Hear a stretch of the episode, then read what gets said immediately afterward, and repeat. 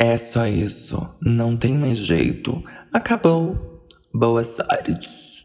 Não tenho o que dizer, são só palavras. E o que eu sinto não mudará.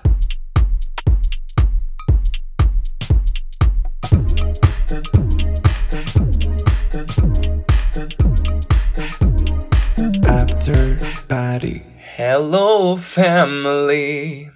A gente tá na última semana do ano de 2021, né? Que chama. Então a gente tá lidando com o fim do ano.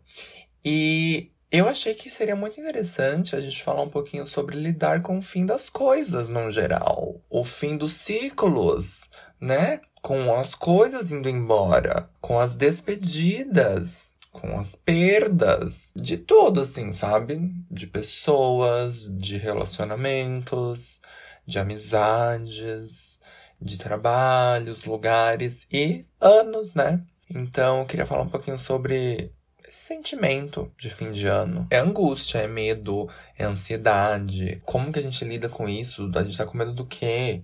Sabe? É angústia do quê? O que, que é angústia? Sabe? Eu, eu sou muito perturbado em relação a essas coisas.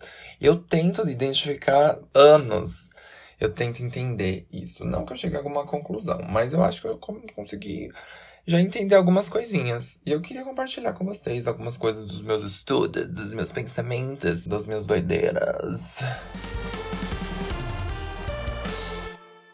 Bom, a minha relação com o fim do ano é muito baseada em frustração. Frustração sobre geralmente como eu tô terminando o ano em sentido de o que, eu, o que eu fiz durante aquele ano, como eu estou terminando. É como se fosse o saldo final, assim, sabe? Geralmente isso é muito frustrante para mim, de alguma forma. Eu também sinto uma grande frustração em relação a como eu passo as festas, né? As datas festivas de fim de ano, que é o Merry Christmas, ou o, o como chama? O New Year's Eve. Às vezes isso. Aliás, não, às vezes não. A maioria das vezes isso é uma grande frustração para mim, porque eu gostaria que fosse coisas fossem diferentes nessas festas. E aí eu tenho que lidar como elas são. É uma, é uma, uma coisa muito pautada na frustração para mim.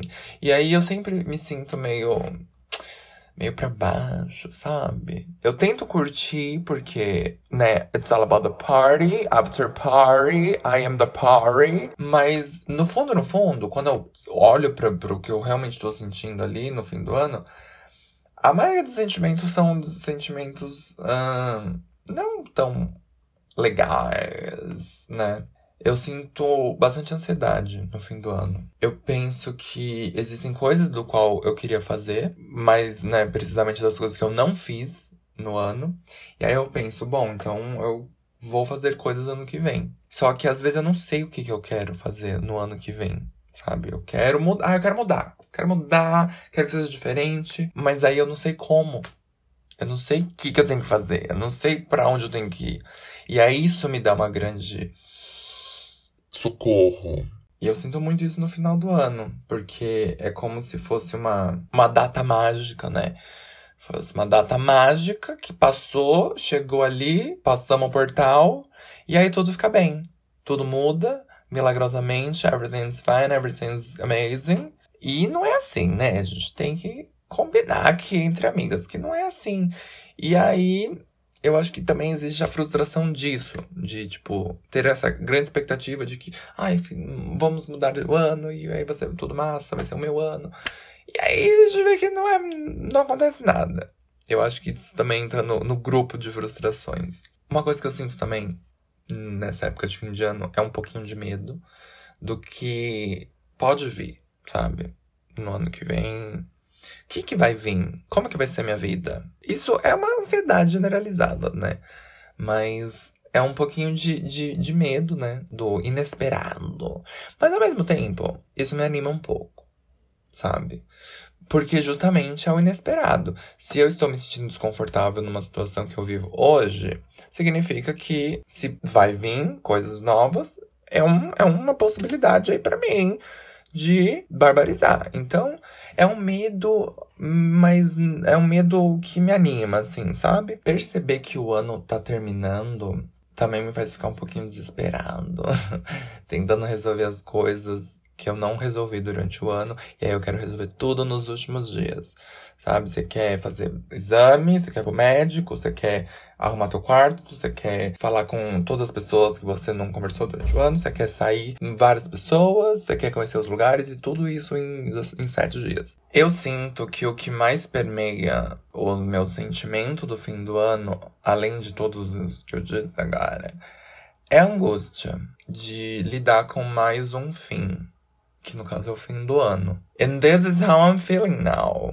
Tem uma teoria de Sigmund Freud, que no caso é o Freud, que eu acabei de lembrar de uma coisa, na música Die Another Day da Madonna, ela fala assim, Sigmund Freud, analyze this, analyze this. Acabei de lembrar disso, achei o máximo.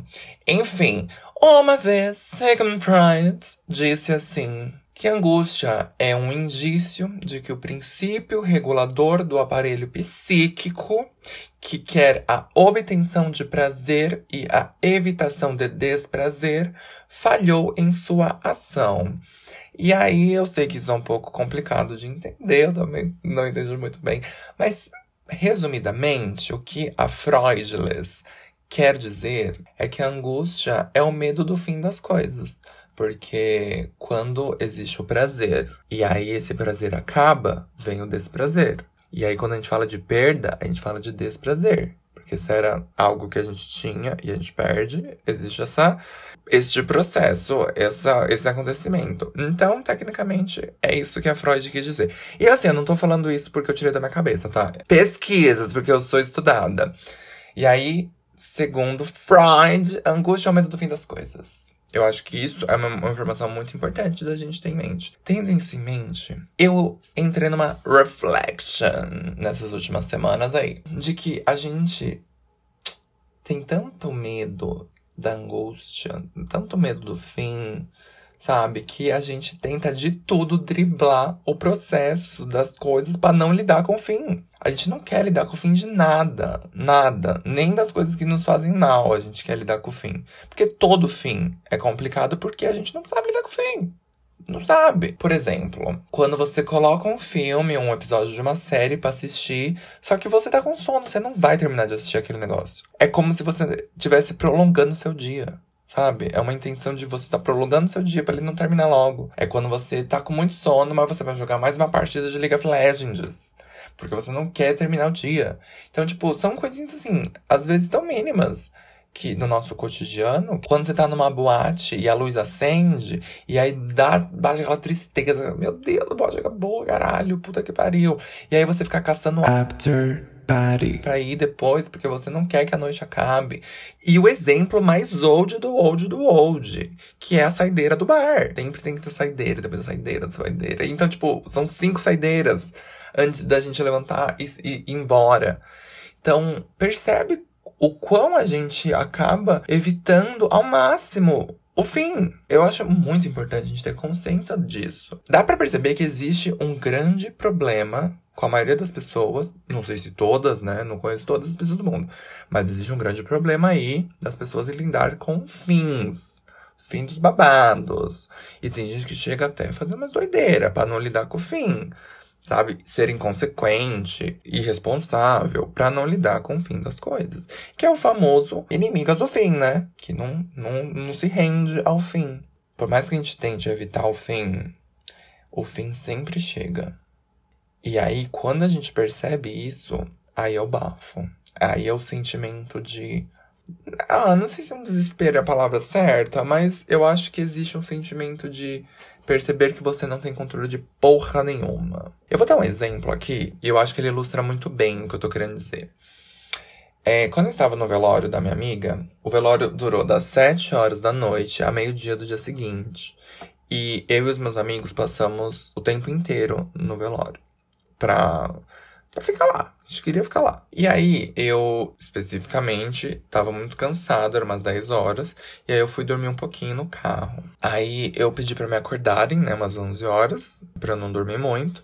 E aí, foi o que aconteceu. Eu fui pro carro, dormi, me acordaram, acordei, voltei pro velório. Só que quando eu voltei, foi assim, uma horinha que eu, que eu fiquei fora.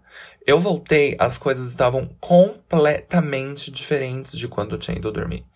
a energia, assim, sabe? Tava todo mundo eufórico, tava todo mundo desesperado, tava todo mundo chorando, assim. Assim, obviamente, era um velório. Mas eu quis dizer que, de repente, todo mundo começou a sentir aquela coisa forte de tipo, meu Deus, meu Deus, meu Deus, sabe? Uma loucura, uma loucura. E aí eu pensei, meu Deus, o que tá acontecendo? O que está acontecendo? E aí eu percebi que faltava uma hora pra, pra encerrar o velório que seria, em tese, uh, a despedida final que a gente ia ter com a nossa amiga. E aí, isso eu acho que ilustra muito bem o que eu quero dizer quando a gente se depara de que o final não depende de nós. Aliás, não é que não depende de nós, acho que não é bem assim. Mas é o final é o final, ele vai chegar independente se eu quero ou não. Acho que é isso. E aí, quando você percebe isso, vem esse sentimento de doideira.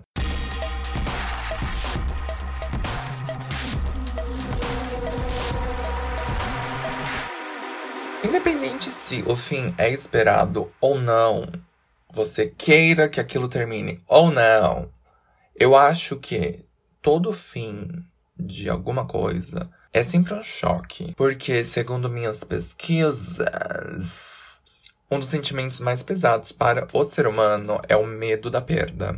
É um sentimento muito feroz, assim, sabe? Que ninguém quer sentir sabe? Todo mundo eh, tem muito medo de sentir este sentimento da perda. Então, eu acho que mesmo que seja um final que você quer ou que você espera, é sempre um choque. Sabe? Tipo, quando você quer terminar com alguém, né, que tu tá ficando, tu tá namorando, relacionamento, vai.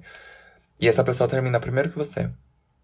E aí você fica, ah, oh my god. Ou quando você tá trabalhando num lugar e você já tá infeliz, você tá cansada e você quer sair do trabalho, mas você continua. E aí, pum, te demitem. E aí você fica, ai, como assim? Me demitiram. Entende? Eu acho que a mudança, a mudança não, o fim dos ciclos, ele é assustador. É assustador para caralho, sabe? Independente se era da nossa vontade ou não. Esse medo do fim pode ser tão poderoso para algumas pessoas, a ponto de, tipo, a pessoa se tornar uma pessoa passiva, que acaba só esperando as coisas acontecerem, não assume a bronca de tomar decisão, sabe? Como se isso fosse anular todo o sentimento ruim da do, do, do final, né, dos ciclos. É uma reflexão aqui que eu tô fazendo, é, é perigoso isso. Tipo, não aceitar os, os finais, e aí você acaba vivendo regido pelo medo. Você vive com tanto medo de perder as coisas que você não acaba não, não querendo ter nada para não perder. Olha que doido.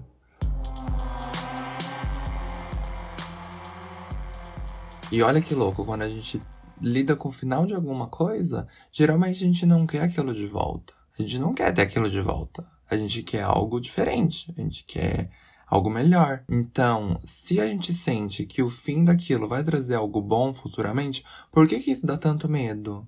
Porque, não sei. Acho que deve ser uma coisa da human nature. Não faz sentido. Nossa, uma coisa muito bafo que eu descobri é a importância dos rituais de, de finais de, de ciclos, assim, sabe?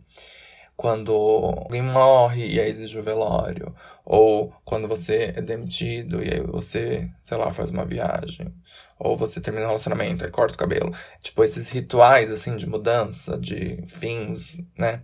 A importância deles é porque nós, como seres humanos, a maioria, né, das pessoas, seres humanos, alguns são reptilianos, outros são de outros planetas. Mas vamos dizer que a maioria aqui do planeta Terra é ser humano quando a gente vai perder algo ou perde, a gente sente uma necessidade muito grande de se despedir formalmente, oficialmente, sabe? E isso é muito importante para que a gente siga em frente, porque senão a gente fica preso naquilo. A gente não aceita aquilo, aquele fim. Então, o ritual, ele serve muito para ser esse divisor ali. Muitas das vezes, esses rituais são difíceis, mas eles são babadeiros por conta disso. Eu não sabia. Uma descoberta recente que eu tive. Muito mágico, né? Bom, depois de tentar driblar o fim das coisas de mil formas, ficar desesperada em perceber que não dá para fugir do fim, ficar ansioso de ter que pensar o que vai ser da minha vida depois daquele fim. O que, que vai começar depois daquilo? Como que vai ser minha vida? Depois de tudo isso, o que que vem? Eu vou te dar aí dois segundos pra você mentalizar. Se você disse o luto, você acertou. Sim, vem o luto. Porque quando a gente perde uma coisa, a gente precisa passar pelo luto, né? Que em sua definição, assim, basicamente é o processo do qual a gente compreende e aceita a perda e se adapta a viver sem aquilo. Então, o luto, ele é, é muito necessário, o luto. Eu acho o luto poderoso. O luto é poderoso. Porque ele é um processo como se fosse de, de cura que você tem sobre aquela perda sabe? De processar. É doloroso, é. Ah, caralho, né? Sabe como que é. A gente maluca, mexe com o organismo, com o nosso psicológico, físico, espiritual, não consegue levantar da cama. É, depende de cada um. O luto é um bafão. Mas o luto, ele é um processo que faz a gente se curar para seguir em frente a nossa vida. Porque não tem como parar. A vida não pode parar. O tempo não para. Essa semana eu me deparei com uma frase esplêndida sobre este assunto. E eu acho que ela é tão poderosa que eu queria compartilhar com vocês. Essa frase é do autor Arvin Yellen. Ele é um psicanalista e ele escreveu um livro chamado Quando Nietzsche Chorou. Uh, eu não li este livro ainda, porque eu descobri recentemente na It's House, eu ouvi essa frase no podcast. E essa frase é: o luto é o preço a pagar pela coragem de amar outras pessoas. É uma frase muito forte e muito bonita. Na minha interpretação pessoal, eu acho que a gente consegue transmutar não só para outras pessoas, mas como para outras coisas. Porque a gente, na vida, a gente não vai perder só pessoas. A gente vai perder lugares, a gente vai perder hábitos, a gente vai perder trabalhos, a gente vai perder sentimentos, a gente vai perder milhões de coisas. Então, acho que a gente pode pensar como o luto sendo um preço a pagar pela coragem de amar outras coisas, né? Não só pessoas. Forte, né? Eu acho que quando a gente pensa em fins, a gente pode pensar em qualquer coisa. Até, tipo, fases da vida, pensamentos. Eu, eu tenho vivido muito isso, muito isso. É como se eu não aceitasse que eu não sou mais o mesmo Gabriel de anos atrás. E eu me toquei que eu não tava aceitando o fim desse Gabriel, o fim dessa pessoa que eu fui anos atrás.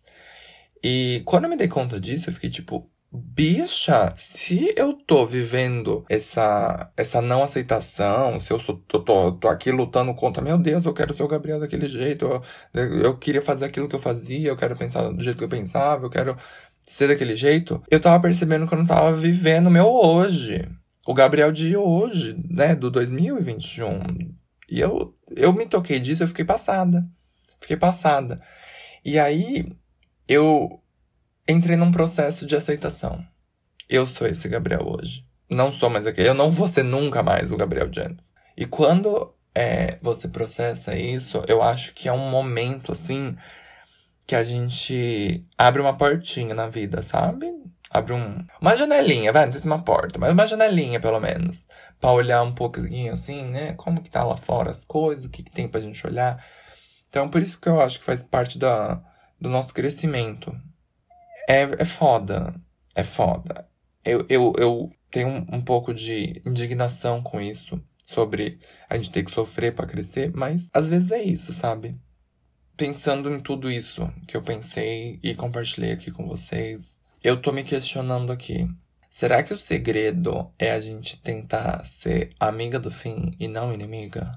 Eu tenho pensado muito nisso ultimamente. Era um assunto que estava muito na minha cabeça, nos meus estudos. Eu fui sendo impactado de diversas formas com essa situação de encerramento de coisas. Eu acabei, infelizmente, experienciando a perda de uma pessoa, uma passagem, né, nesse fim de ano.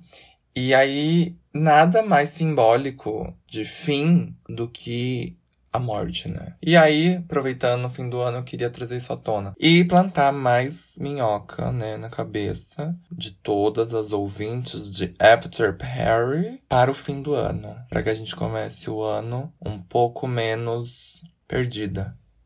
Eu tô falando isso em voz alta pra eu ouvir, né? Bom, amigas, é isso.